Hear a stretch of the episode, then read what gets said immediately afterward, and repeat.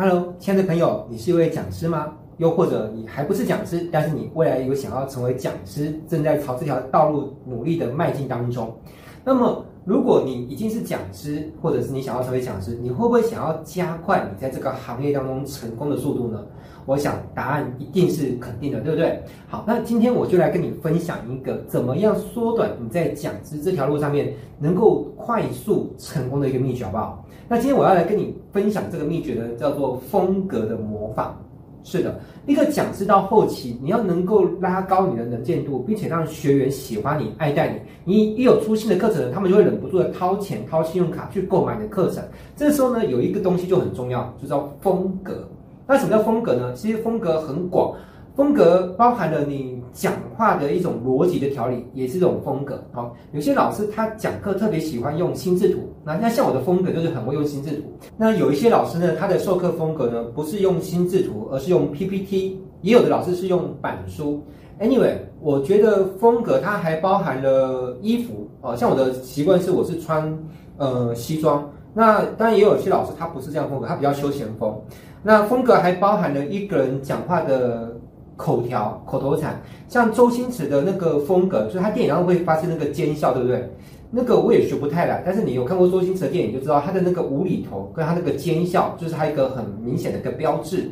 那有些人是从服装上，比如说像蔡康永，哎，他的标标志就是他的肩膀上会有一只鸟，哎，这也是他的一个特色。所以讲师你要形成你的风格是很重要的。当你没有形成你的风格的时候，你在你的学员的心目中，你就是个大众脸，大家记不住你，呃，记不住你就更不可能喜欢你。因为如果你是一个没有特色的人，就好像一只手机没有品牌，没有它的一个独特的 UI。呃，很难吸引到一个独特的追随者，对不对？就像苹果为什么会有果粉，就是因为苹果它有它独特的一个设计的美感，一个简约的感觉，跟它一个独特的一个使用者界面，以及它的整个的一个生态系。所以讲师，你早晚要去思考，并且打磨出属于你独一无二的风格，这样你在市场上面才会有能见度。就像榴莲的气味是很浓烈的，那有些人会喜欢它，讨厌它。但是你试想一下，如果榴莲没有它的气味，是不是？既没有人会讨厌它，但是也不会有人喜欢它，所以你一定要形成属于你的风格，包括你身上的气味。像我是习惯，呃，几乎每一天，我只要会接触到人群，不管是进办公室办公，或是出门讲课，我都会喷一点点的古龙水，这也是我的风格。好，那怎么去建立起这些风格呢？我跟你讲一个捷径哦，就是你找到某一个讲师，他的风格是你认可的。哦，比如说温老师，但也不一定是我。如果你有看到别的老师，你觉得他的风格你很喜欢，那你就去模仿他，好不好？因为如果要你模仿一个你本身就讨厌的人，你肯定在模仿过程当中，你大量看他的影片，就去觉得不舒服，甚至觉得恶心，对不对？所以你肯定要学一个什么？学给你自己就认可、自己会喜欢的人，对不对？好，那我不知道我的风格你喜不喜欢？如果你觉得喜欢，那欢迎你来模仿我。哦，我不介意有任何。特别是我超级讲师的学生，你们要模仿我，我是哦没有问题的。好，但是你喜欢的风格一定就适合你吗？当然是不一定哦。呃，我举个例子好了，我当初刚进入保险这个行业的时候呢，我跟随的一个主管是南山人寿一个总监，呃，我非常钦佩他这个人，毕竟他能够做到保险业的总监，非常不容易。你等于底下有三个通讯处，你有培养出三个处经理，你才能成为总监。可是我跟随了他半年之后，我发现他的那个销售的风格，他跟客户互动的那种讲话的那个口吻啊，我真心学不来，导致我在入行半年的时候，一直属于这种打墙状态，就是我的业务的能力一直没有办法成长。那直到好像半年还是一年之后，我遇到了一位郭大哥，好，永远记得这位郭经理，他那个销售的风格很适合我学习，好，他讲话慢条斯理的，然后很温文尔雅。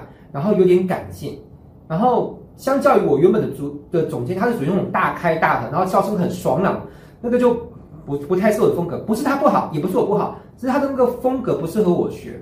我再举例，我不知道你有没有看过金庸武侠小说，像郭靖他去学那种降龙十八掌就很适合嘛。但是杨过学降龙十八掌，你会觉得有点违和感，因为降龙十八掌是这种大开大合的，向来都是像郭靖或乔峰那种个性人在学。啊，就像小龙女，她都可以学会左右互搏之术，所以我觉得每一个讲师都要去找到适合自己的风格。好，那我今天来讲一个很特殊的案例哦。一般来说，我们讲师都会觉得说讲课要比较感性一点啊，因为呃理性能够让人脑袋开，感性才能让人口袋开。那通常我们也会希望讲师在讲课当中多跟学员有一些互动啊，不断的累积一些小的叶子，最最后才能够收获到一个大的叶子。但这代表绝对吗？其实也不是啊，因为我有遇过有一个老师，他的风格就是第一，他非常的理性，他几乎没有什么感性的环节。那第二就是他过程当中也没什么互动，但他结尾能不能成交？能够成交，而且金额还不小。我觉得这个案例蛮特别的，所以我在这边稍微提一下，因为。如果你真的就是那种不擅长互动又又很理性的，讲话心又平平的，呃，而且你发现你怎么努力也克服不了，那说不定你找到一个在这个领域也能够做得不错的人，那你就去模仿他，了解吗？好，那相关的案例我会把链接摆在底下。那其实跟你对应的族群也有关系，像那个老师他教的是电商，我发现电商领域的学生啊，真正有在做电商跟还没做电商，那其实就是不同的族群哦。呃，还没做电商，只是对电商有点好奇、感兴趣的，他们是属于什么样？就是讲难听点，就是脑波可能比较弱，比较容易被割韭菜的。好，所以他们听到这种不一定很有内容的资讯哦，或者比较感性、比较激情，他们还是会被成交。但是对于那些已经做电商做一阵子，可能已经有点成绩的，比如一个月可能来到一二十万，然后有在做广告投放、有卖场、有在出货，会面对这个问题。其实他来听课。能够成交他课程，已经不再是那些很感性的资讯，他们想要听的一些是比较务实的东西，比如说，呃，你的那个进货价格跟你的定价要抓几倍的杠杆比，好，然后 ROAS 多少叫做合理，好，然后呃，不同国家呃有没有什么样就是销售的一些要注意的事情，呃，你讲这些东西比较理性，甚至也不太跟客户互动，那甚至也不用特别的搞亲切。有时候他们反而会被你这种特色给折服，然后就买单。你你这样了解我意思吗？所以面对不同的族群，甚至是同一个议题，都有可能是用不同的风格，你反而会比较容易成交它。那我底下会放，应该会至少三种不同的风格，都是我觉得呃个人色彩很鲜明。好，鲜明是个重点。第二就是它的成交能力算不错，我会举三个。那你有兴趣，你就可以点进去，然后去，嗯，因为我放的应该是社群的连接吧，不一定，我可能放社群或是网页，反正你点点看。那讲座都不定时的，所以如果你点进去刚好有办的话，你就可以听听看。好，那如果还没有办的话，你可以在群里面发问说，诶，下一次是什么时候？OK，那总结一下，呃，讲师要能够成功，一定要有风格。就像演员，你没有看过哪一个演员是没有独特的风格却能够成功？呃，像基努里维也有他的风格啊。我最近刚看了他那个《捍卫任务》，哎，还是《极速任务》，忘记了，反正就死很多人。那基努里维就是有点忧郁的气息，对不对？哎，有些人就是喜欢他那那一套。然后周星驰就是无厘头。那你没有风格的讲师，我没有看过很成功。很没有风格的讲师，就有点像是你去某某电脑补习班，你学了一个什么呃 Photoshop 或是 Word，然后。你上了也学会了，你的确把技能学会，但这老师长什么样子，你完全记不得，你 了解吗？他没有这个风格嘛？那你下一次会不会特别指明这个老师开的课你才跟？不会，因为对你而言，你要只是知识内容，这个内容谁给你，你都无所谓，都不你都不在意，但是你就没有风格可以。好，所以长远来看，你要成功要赚大钱，你需要铁粉。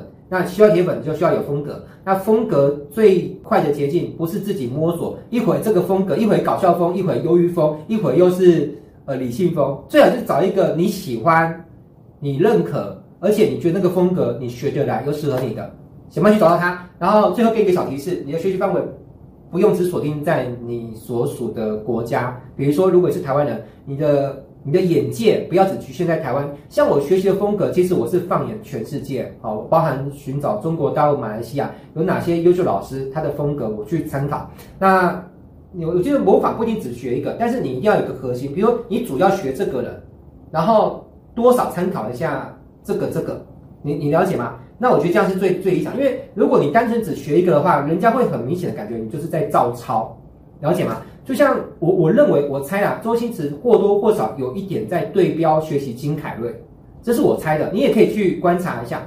但是他会不会只学金凯瑞？不会，他也有模仿一些别人。我我认为是这样，所以你以一个为主要的比重，至少占六七成。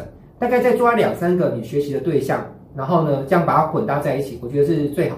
但我我最不建议就是你学习的对象太多，然后比例太均衡。比如说你学习五个五个不同风格的讲师，然后每个都学二十趴，我基本上觉得很难成功啦。我我我猜，就像一道料理，如果它没有它的主旋律的话，你吃下去就会觉得这东西就是五味杂陈，说什么什么都不是，啊，对不对？所以有人喜欢吃牛肉锅，有人喜欢吃猪肉锅，有人喜欢吃海鲜锅，但是很少喜欢吃大杂锅。大概就是这个概念。好啦，今天就跟你分享到这边。那希望我的资讯对你有帮助。如果你有什么样的感受，也欢迎在这支影片底下留言给我。OK，就这样子，拜。